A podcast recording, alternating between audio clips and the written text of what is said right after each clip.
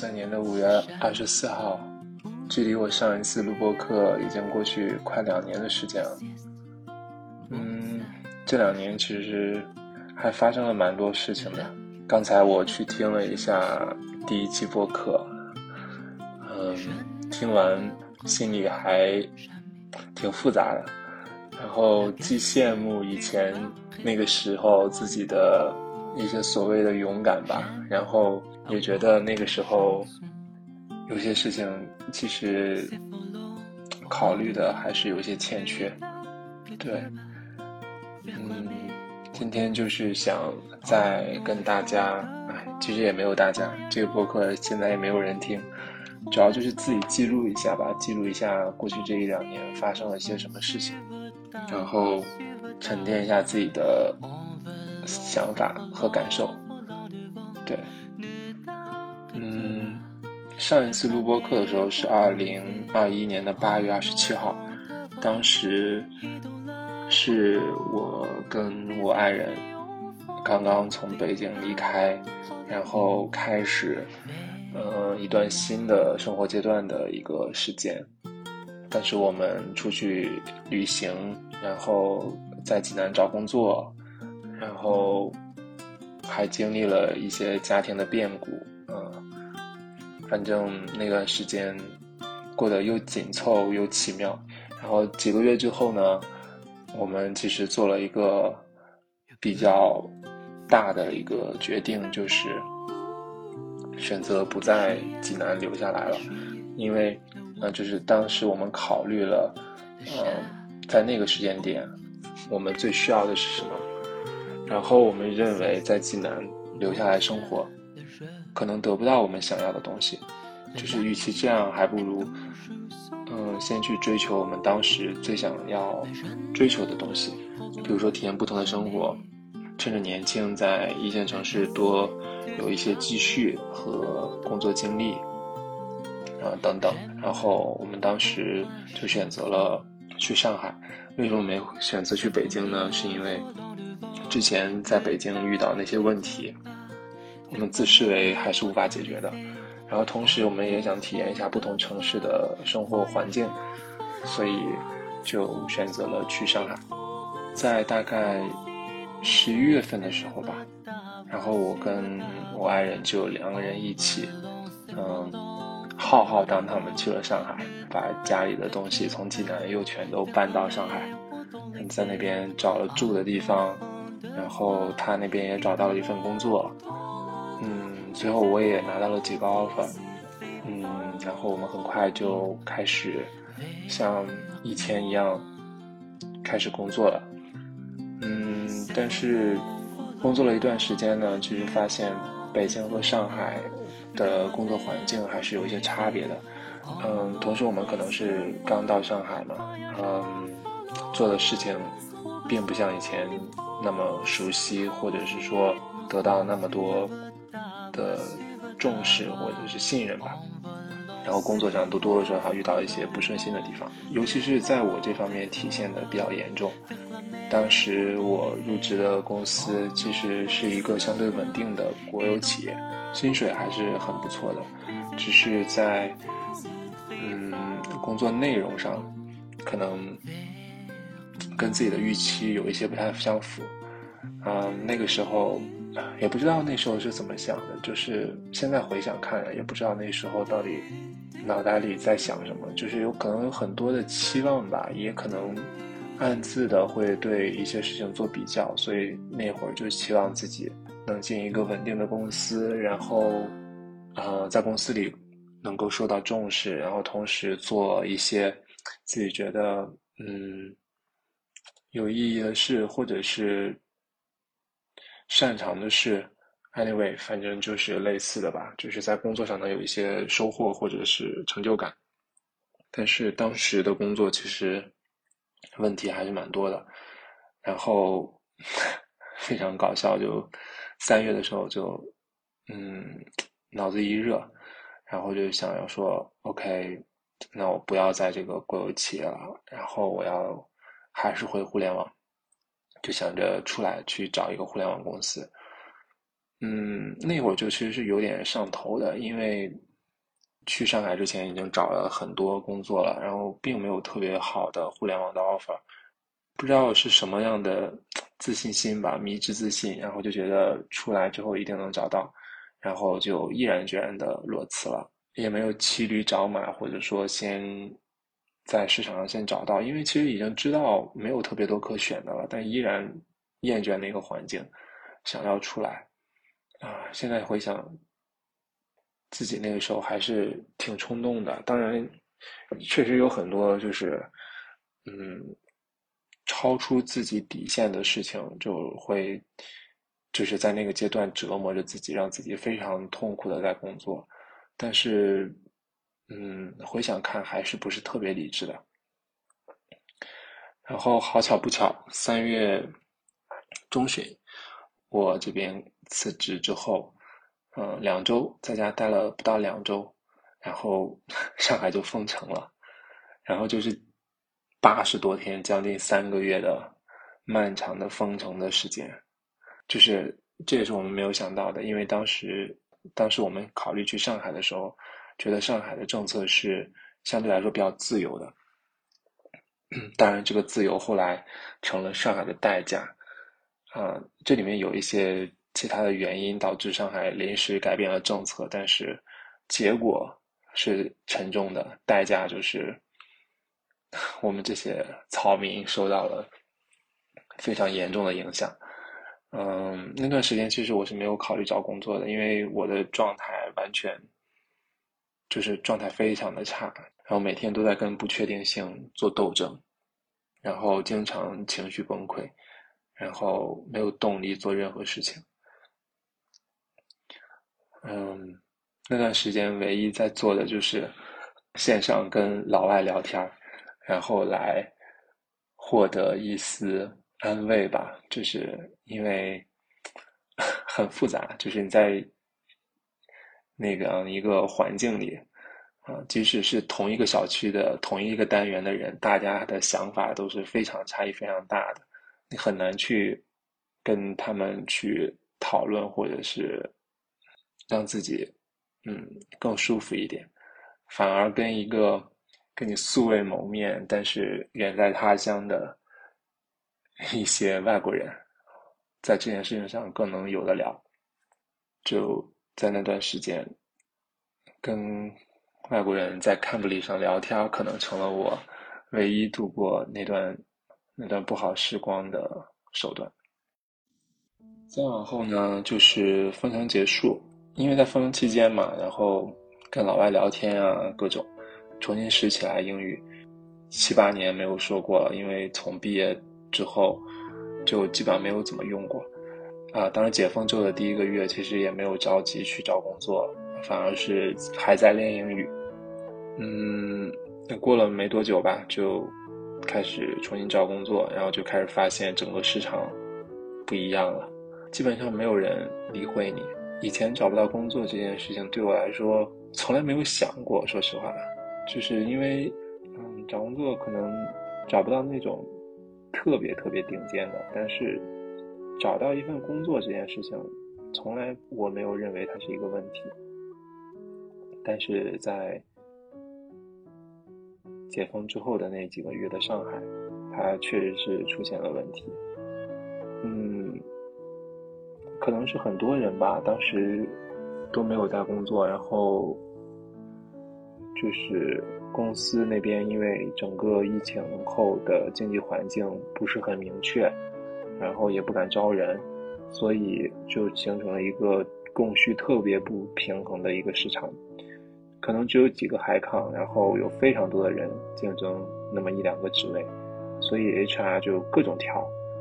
啊，就是 嗯想不到他会挑你什么毛病，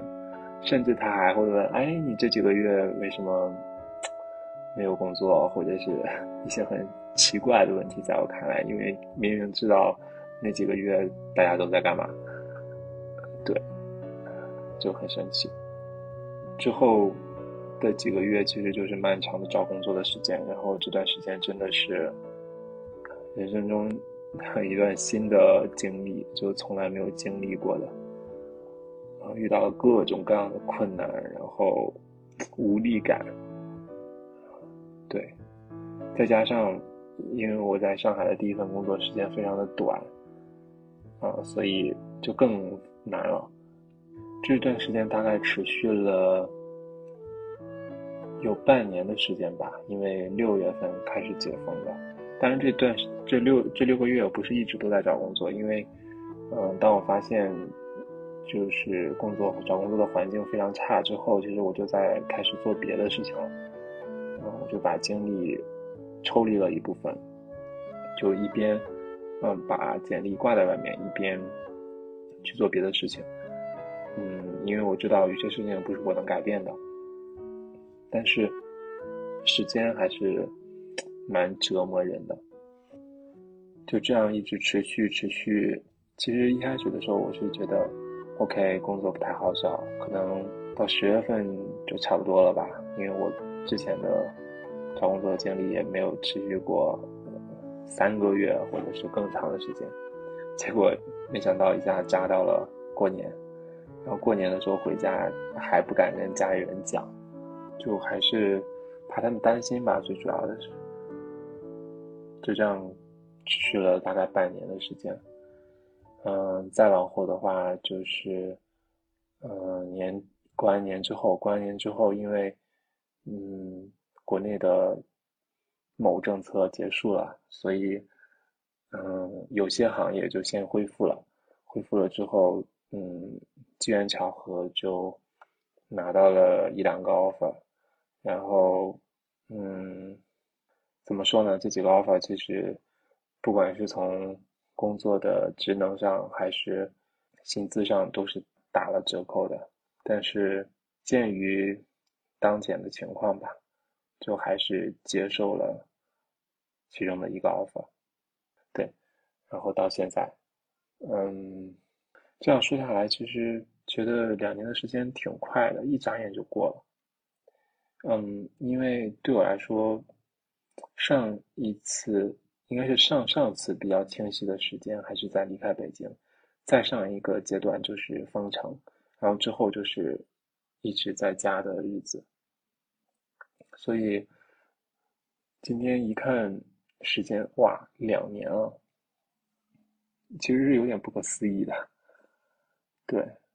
还听到当时自己说过的一些话吧，嗯。因为这两年其实我感觉自己变化蛮多的，然后听到自己二一年说的一些话的时候，觉得心里话是羡慕那个时候自己的信心和勇气，因为现在这些东西好像我都没太有了。嗯，听上去好像有点心酸啊，但确实事实就是如此，就是自己变得更加谨慎。比以往谨慎很多，然后很多事情也学会妥协了，因为以前很多事情觉得不满意就不接受，或者是，但是现在很多事情不满意，可能觉得嗯咬咬牙先这样吧，然后看看再说。嗯，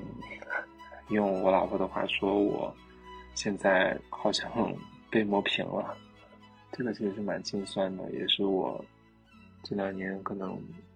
感觉自己最大的变化吧。前面大概把自己过去一两年的一些经历啊和变化也都说了一下，嗯，怎么说呢？其实我自己整体感觉过去两年还是。蛮复杂的，虽然经历了非常多，在外来人看来就是损失惨重啊，然后，嗯，就是经历非常的让人痛惜啊之类的事情，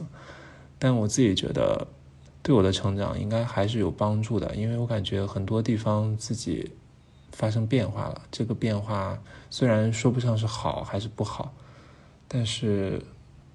我觉得自己变得更加有韧性了，这个可能是比较明确的一点。就是自己获得的成长。简单总结一下吧，其实当我去回看过去这两年时，就是有一些经验和教训。嗯，第一个就是永远别觉得自己时间不够。嗯，为什么这么说呢？是因为就以前上班的时候总觉得 OK，嗯，我没有做什么什么，是因为我没时间，因为把所有的时间都分配给了工作，然后我没有时间去做这个，没有时间去做那个。如果我有时间了，我就能怎么怎么样？就是这些假设，好像很动人。但是当你真正有时间的时候，发现，OK，那不是时间的问题。你有时间你也做不来。其实时间可能是这个世界上最公平的东西，它对每个人都是一样的，它就在流淌。只是区别在于，有些人能够利用好它，你利用不好；还有就是有些人有能力去做一些事情，你可能只是以为你有能力。所以在过去的两年里，我以为我可以做的事情，当我有时间的时候，发现好像 OK，我也没有能把它做好，或者是有些事情确实很难。对，所以后面再遇到一些跟时间相关的问题的时候，我可能不会首先去责怪自己没时间，而是去看一下自己是不是把时间利用好了，以及自己具不具备相关的能力和嗯条件。去做到某些事情，达成某些目标，对，这是其中的一个经验和教训。然后第二个的话就是，嗯，大环境不好的时候，真的多看少动，就是稳妥一点。嗯，我觉得这里其实还是有一点不确定的，就是也许它是两个极端，想要做改变非常大的时候。也许有可能会有更好的结果，嗯，因为我自己没有去做那个极端、那个方向上的极端的尝试，所以我不知道，嗯，是不是对的。我只是在一个中间偏左的方向去做了一些尝试，但是发现效果并不好，而且代价很高。你可能会失去你连续的职业生涯，你会失去一些发展的机会，你你一定会损失一些物质上的东西。嗯，相反，去回看自己的同事啊，或者是，嗯，某些在一个岗位上或者在一个位置上一直撑在那里的人，几年过去之后，好像都还可以。所以，有的时候会想，是不是人生的真谛就是熬过去呢？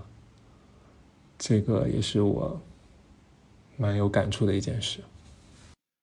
第三个经验或者是获得吧，嗯，它其实发生在封城的时候，因为我本身我自己是一个，就是需要对事情掌控感非常强的人，就是在封城的期间，就有太多不确定性了，然后你看不到头，嗯，再加上我们当时嗯还有宠物，然后每天都生活在一个极大的不安全感里。在那个状态里，我一度有时间，我怀疑我自己可能抑郁了，因为我什么都干不了，然后 有的时候，呃，就自己躲在那个次卧的一个角落里蹲着，然后蹲在那里，不知道在想什么，就是非常的痛苦。那段时间拯救我的一个是刚才说的去跟老外聊天，还有一个非常重要的就是，呃，去做冥想。冥想和正念其实，在那个时间只是知道，但我并没有真正的去把它系统的练习起来，或者是说把它变成自己 routine 的一部分。呃，真正去接受它，去学习它，可能还是在我后面找工作那段时间，就是不顺利的那个期间。然后在这个过程当中，我觉得对我帮助还是很大的，就是，嗯，让自己能够接纳自己，接纳客观的世界，然后，嗯，用一种比较平和的心态，然后接受各种各样的结果，然后不 judge，non judgment，对，大概就是一个那样的状态。当然，我现在其实训练的并没有特别好，就是。有些时候，嗯，还是会有一些起伏，有会有焦虑，但是总体来说比之前要好，觉得这是我收获的一个很大的礼物。嗯，对，就是在困境中去收获的礼物。哎，其实挺奇怪的，我一直觉得自己是一个逆商特别高的人，因为我好像不太会在顺风顺水的环境里去成长。回看自己的经历吧，好像自己都是在打逆水仗，就是，呃，一个起伏很大的一个状态。有的时候一段时间上升，然后咵就掉下来，然后在一个谷底反弹，然后再去重复这样的过程。当然，随着好像是年龄的增大吧，就是每次的反弹力度好像都在变小，也不知道自己还能反弹几次。但是，挺值得感谢的，就是好像每次在经历一些不太顺利或者是人生困境的时候，总能学到点啥，或者是总能吸收点什么，觉得这还蛮好的。上天还是挺眷顾我的。说说最近吧，其实现在。就是上海解封之后，整个的就业环境也不是特别好嘛，然后自己就接受了一个，嗯，跟以前过往的职位啊，然后薪资啊，其实有一些差异的一个 offer，啊，同时这个，啊，同时这个工作，啊，还要面临一些异地的问题，嗯，就是跟爱人异地的问题，其实是蛮难的，嗯。就是自己在职场这条路上，其实走了一个大的退步的一个滑坡。其实要感谢正念啊，就是如果不是正念的话，我觉得可能自己不太能够，嗯，客观的看待它，接受它。也许自己就还是在那里拗着劲儿，然后这也不接受，那也不接受，然后让自己状态变得更差，或者是没有更好的结果，或者是其他的。然后现在。就还可以吧，就是自己也算是一定程度上接受了这样一个事实，然后在学着接纳新的环境，然后嗯，去理解身边的一些年轻的同事，然后享受当下，可能谈不上享受吧，但是在试着享受，对，大概就是一个这样的状态，好像。把过去两年的一个大概的情况做了一个简述，也不知道是在跟谁在聊。其实这个播客已经两年没做了，然后之前其实也没有没有什么关注，然后听到的人也很少。就为什么还要做呢？其实我也蛮纠结的。今天在录之前点开那个录制按钮的时候，一度。不是一度，其实是几度无法按下去，就是不知道做这个事情，嗯，还值不值得做，还应不应该做，我就会觉得，哪怕没有听众，记录一下自己的生活，不也蛮好的吗？也许有一天，也许不需要有一天，当我自己老了，或者是跟自己身边的人。真正关心自己的人，偶尔听到这些东西的时候，也许他们会很喜欢的。对，这就是我为什么要录这个博客的意义。今天的内容大概就是这样了。嗯，至于后面博客的形式，现在可能也还没有想好，因为现在嗯也没办法一直跟。爱人一起录，然后虽然有一个朋友可能比较合适，但他也在北京，他最近也有很多烦心事吧，不太确定他能不能作为常驻嘉宾来做这个事情。啊，不管怎么样吧，就还是先把这些想法啊、情绪啊、声音啊，先沉淀下来。嗯，也许没用，大概率是没用的。但是留个底也不错嘛。不知不觉说可能有半个小时吧，没用的废话。也许他就应该这样吧。Anyway，let it be，就这样吧。